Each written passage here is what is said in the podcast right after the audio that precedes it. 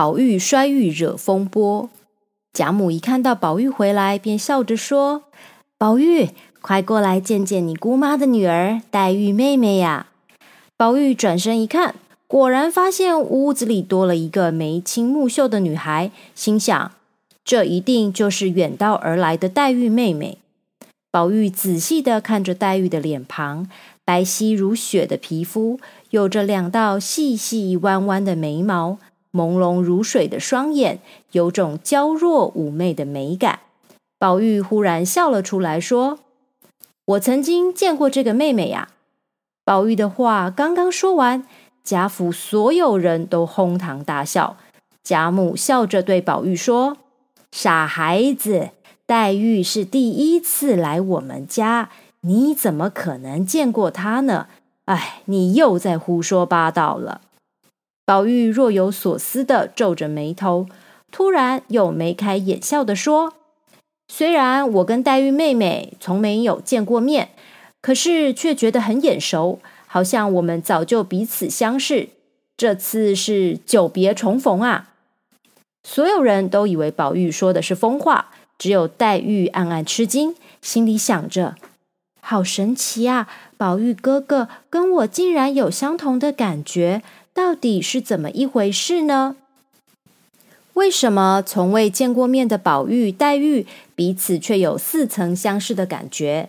原来当年女娲补天的石头下凡投胎成为贾宝玉，而绛珠仙草为了报答神瑛侍者的恩情，也投胎成为一位女孩，她就是林黛玉。两人在天上相处的美好回忆，随着投胎为人延续到现在。所以，当宝玉、黛玉在凡间相见，才会有一种难以言喻的熟悉感。这就是神话传说中的木石前盟。但是，这段前世姻缘，贾府上上下下都没有人晓得，就连宝玉、黛玉自己也都不清楚呀。贾母看见宝玉与黛玉两人一见如故，满心欢喜的说：“太好了，就当做是这样吧。那以后你们兄妹俩更要和和气气的相处哦。”宝玉接着问了一句奇怪的话：“黛玉妹妹，你身上有没有玉呢？”黛玉愣了一下，微笑着说：“我没有那样的宝贝。你的通灵宝玉是稀世珍宝。”怎么会是人人都有的呢？没想到宝玉一听到黛玉的回答，脸色大变，立刻唰的一声扯下脖子上挂的通灵宝玉，往地上重重的摔去，并且大声喊叫：“谁稀罕这个鬼东西？姐姐妹妹们都没有，我也不要了！”众人被宝玉突如其来的举动吓着了，贾母紧张的脸色发白，黛玉更是不知所措。仆人们则急忙捡起通灵宝玉，小心翼翼的交给贾母。贾母仔细检查后，发现玉石完好无缺，才松了一口气。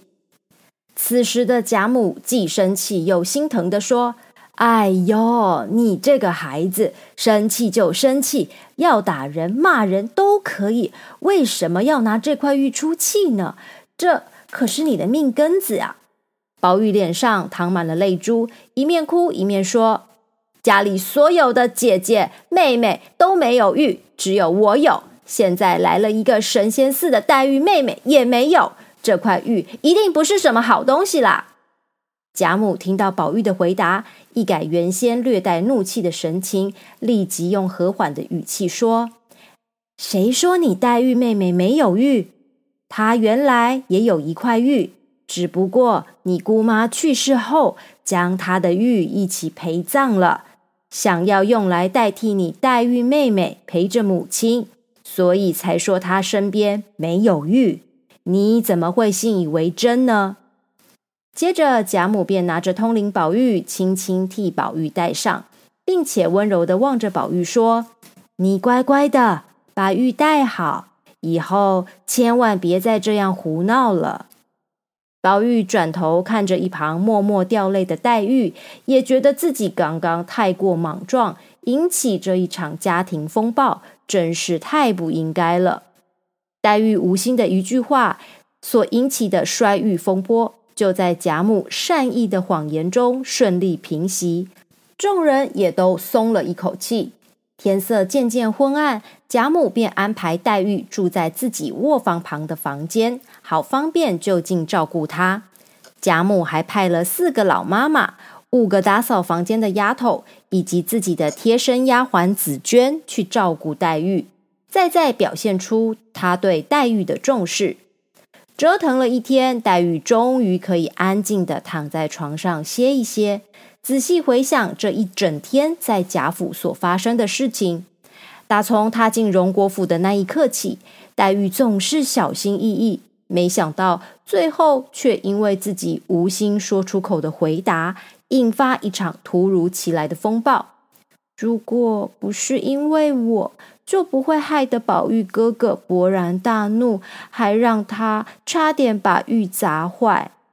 黛玉越想越自责，忍不住呜呜咽咽的哭了起来。丫鬟紫娟在一旁劝说半天，黛玉还是哭得无法自己。摔玉风波的主人翁宝玉却像个没事人儿一样，早已经沉沉进入梦乡。在宝玉身旁服侍的丫鬟袭人是个体贴入微的女孩。当她发现黛玉房间的灯还未熄灭，就特地过来探望一番。当袭人得知黛玉是为了摔玉的事情伤心的睡不着觉，细心的她便劝黛玉：“黛玉姑娘，你千万别这样。